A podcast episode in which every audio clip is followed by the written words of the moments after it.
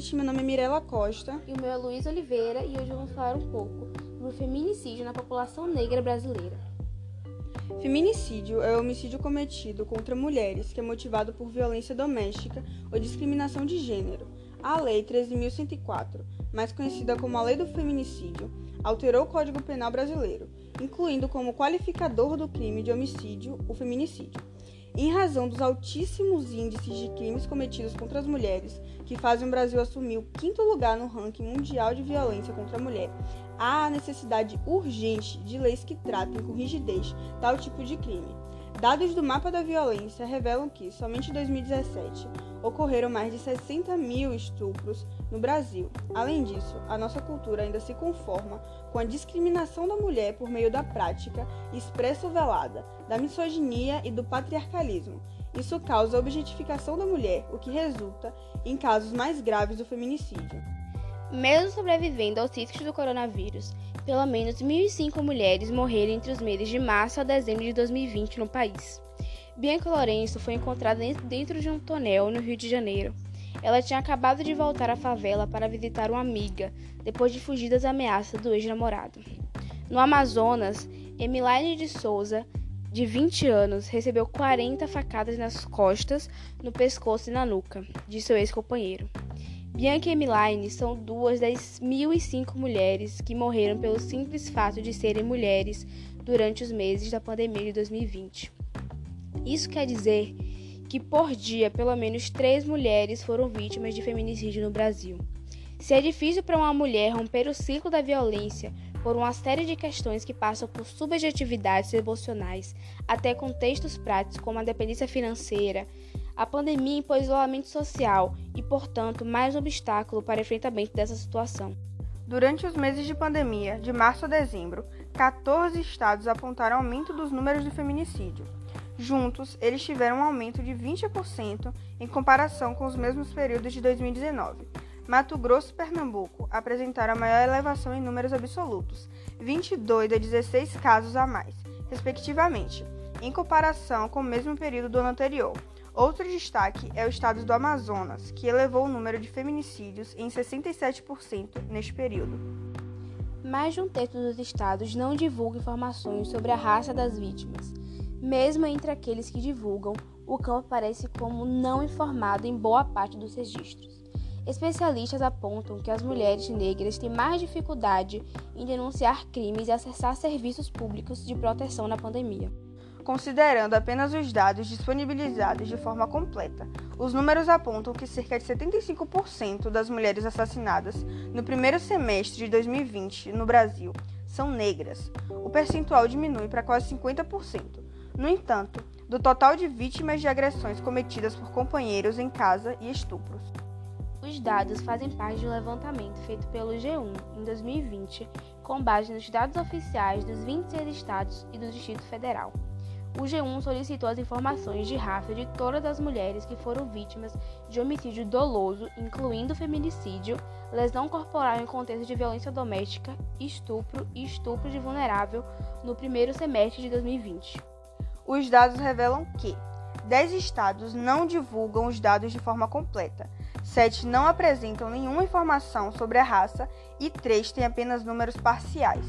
Em mais da metade dos casos, de quatro dos cinco crimes pesquisados, não consta a raça, seja porque ela não foi divulgada, seja porque o campo aparece como não informada.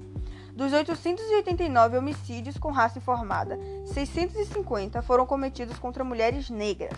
No caso dos feminicídios, as mulheres negras representam 60% do total. 198 dos 333 crimes em que a raça está disponível. Já nos casos de lesão corporal, as negras compõem 51% das vítimas em que a raça é informada. O percentual das mulheres negras vítimas de estupro é de 52%, 1.814 de 3.472 registros. Agora me diga, por que ter os dados de raça? Segundo os especialistas consultados pelo G1, é importante ter dados sobre as raças das vítimas de violência para entender como os crimes acontecem na prática entre os diferentes grupos populacionais e para pensar em políticas públicas para grupos mais ou menos vulneráveis. Então, é essencial que em qualquer análise que se faça, a gente procure verificar como o problema se apresenta para a população branca e para a população negra. Os contextos de violência entre mulheres brancas e negras é diferente, segundo as especialistas, por causa do racismo institucional e estrutural da sociedade.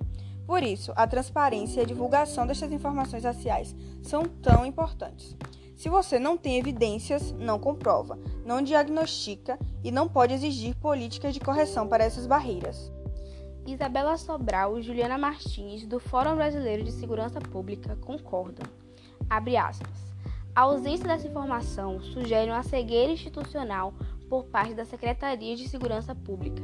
Se não conseguirmos ver qual o problema, não conseguirmos enfrentá-lo. Fecha aspas. Dizem, abre aspas, que políticas públicas são essas que protegem apenas parte das vidas que devem ser preservadas. Fecha aspas. Mesmo com falhas, os dados disponíveis de raça mostram um lado já conhecido dos indicadores de violência no país. A maior parte das mulheres mortas são negras. Dos 889 casos de homicídio dolosos que apresentam, de fato, informações sobre a raça, 650 envolvem mulheres pardas ou pretas. Segundo a classificação do IBGE, juntos, pretos e pardos constituem os negros. Esse percentual, porém, cai bastante nos casos de crimes não letais, coletados pelo G1. Em cerca de metade dos registros de lesão corporal em decorrência de violência doméstica, estupro e estupro de vulnerável, as vítimas são mulheres negras. Segundo a pesquisadora Jaqueline Romeu, isso não significa que há de fato menos mulheres negras sendo agredidas ou estupradas, mas que as mulheres negras estão denunciando menos que as brancas. Abre aspas. Quando chegam a esses serviços, elas enfrentam racismo institucional, ou seja, nem sempre são ouvidas, nem sempre são respeitadas, nem sempre a sua queixa é levada a sério. Isso termina desestimulando essas mulheres a fazerem uma denúncia e procurar ajuda na rede institucional. Fecha aspas. Além disso, o atual contexto do país colabora com a falta de denúncias, segundo os especialistas. Abre aspas, as instituições fecharam, mas as ocorrências continuam. Isso causa subnotificação e gera esse delay entre o número oficial e a realidade vivida pelas mulheres. Fecha aspas, de Jaqueline Romil, pesquisadora da USP. Vale lembrar que discussões sobre racismo e raça ganharam destaque no ano passado em todo o mundo, capitaneadas principalmente pela onda de protestos que tomou os Estados Unidos após a morte do ex-segurança negro George Floyd por um policial em Minneapolis em 25 de maio.